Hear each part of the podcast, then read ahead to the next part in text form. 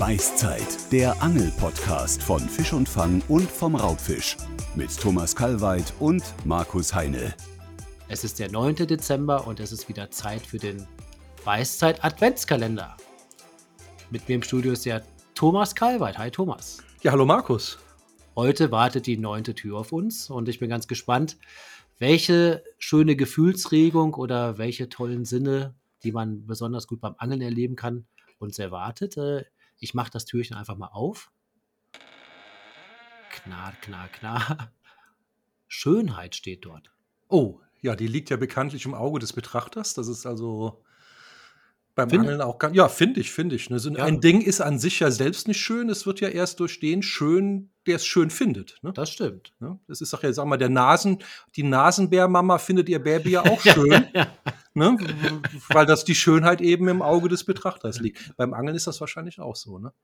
Ja, beim Angeln, wir wollen jetzt mal einfach vielleicht, ich glaube mal, als erstes, wenn ich jetzt an Schönheit beim Angeln denke, dann denke ich an die Natur. Ähm, also Kennst du diese Momente, wenn man beim Angeln ist und die Natur ganz bewusst genießt oder einfach nur so ganz baff ist und denkt so, das ist doch jetzt schön. Das kann ja Sonnenaufgang sein, das kann äh, ja eine besondere Stimmung am Wasser sein, das kann am Waldesrand sein, wenn man einfach nur denkt, ach, was ist das doch schön.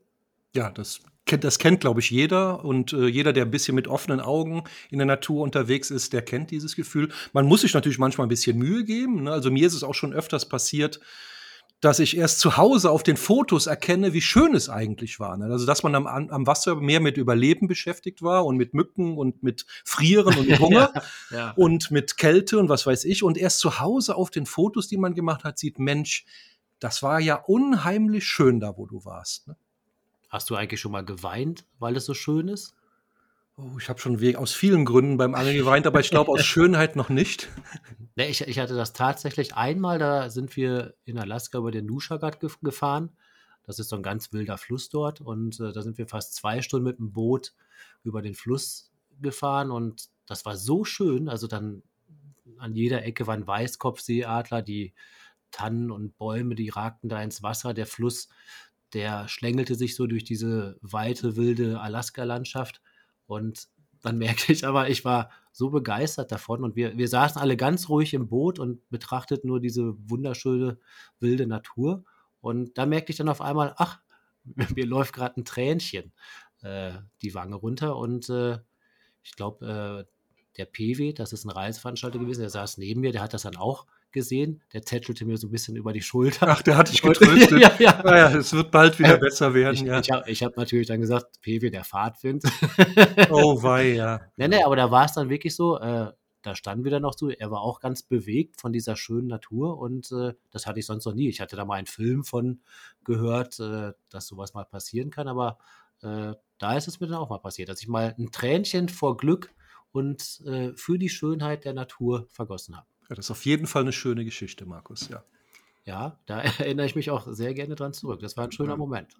Ja. mir passiert es manchmal, wenn ich einen Fisch fange. Also wenn du so eine goldene Rotfeder mit diesen blutroten Flossen oder so einen wunderschönen Bachsch in der Hand hältst, dann denkt man manchmal, warum ist dieses Tier so schön? Ne, das hat ja eigentlich keinen Grund, dass das da unter Wasser in der trüben Brühe äh, so wunderschöne Farben und so wunderschöne Färbungen hat. Und da fragt man sich, wer hat da oben dieses Tier so schön gemacht und warum? Also man, das passiert mir manchmal. Oder wenn man so eine Schleie in Händen hält oder, oder so eine Regenbogen oder eine Bachforelle, die so wunderschön gefärbt ist, ne, dann denkt man sich, warum wird da so mit Schönheit so überschwänglich umgegangen? Ne? Wenn man sich selbst im Spiegel anschaut, da denkt man, oh, da, da ist ein bisschen was äh, vergessen worden vielleicht. Ne? Und da wird dann so überschwänglich damit äh, umgegangen, ne, mit der Schönheit, ja. Findest du denn zum Beispiel, das fällt mir gerade ein, jetzt, wenn ich jetzt an schöne Momente in der Natur denke, ich gehe zum Beispiel ganz gerne morgens angeln, auch ganz früh, wenn der Nebel noch über dem Wasser liegt, wenn die Natur so erwacht, finde ich wunderschön, eine ganz tolle Stimmung.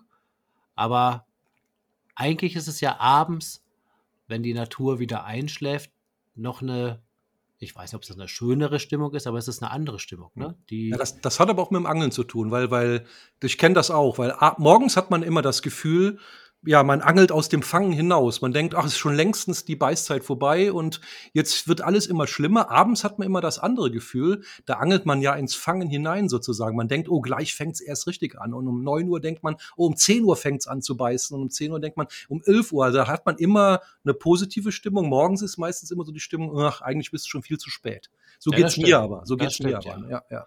Und wahrscheinlich, weil man sich auch noch morgens aus dem Bett gequält hat und äh, ja. Genau, man muss erst mal wach werden und äh, ja, das stimmt, klar. Aber es ist schon echt schön, dass wir Ja. so ein Hobby haben, was man draußen machen Das kann. schönste Hobby der Welt. Ja, Ne? das, das schönste Hobby der Welt. Äh, eins mit der Natur manchmal sein. Und äh, ja, das, äh, dieses in der Natur sein, das erdet einen ja auch manchmal ganz gut. Zum Beispiel, man, man sagt ja auch oft so irgendwie auch, auch wenn du so Kinder zu Hause hast, äh, dass es, oh, wir müssen jetzt mal raus, wir müssen jetzt raus und dann, ja, müssen wir jetzt raus. Ja, wenn man aber rausgegangen ist, spazieren gegangen ist, dann geht es einem eigentlich immer besser. Es geht einem Ja. nie schlechter. Und Ja, das ist auch zwar- so ja, wenn Kleine ich- Therapie, ne? Waldspaziergang oder ein, oder ein Ja. Spaziergang am Bach entlang oder so. Das, das hilft bei jedem Problem. Das ist immer so. Deshalb können wir das jedem heute auch nur empfehlen. Geht genau, raus. vor allem nach den ganzen Lebkuchen und Ja. Zimtsternen. Da ist, glaube ich, so ein paar Schritte an der freien Natur sind da, glaube ich, ganz gut. Vielleicht mit der Spinnrute dabei. Ne? Ganz genau. Also auf die Schönheit der Natur und einen äh, angenehmen Spaziergang heute noch. Ja, wünsche ich auch.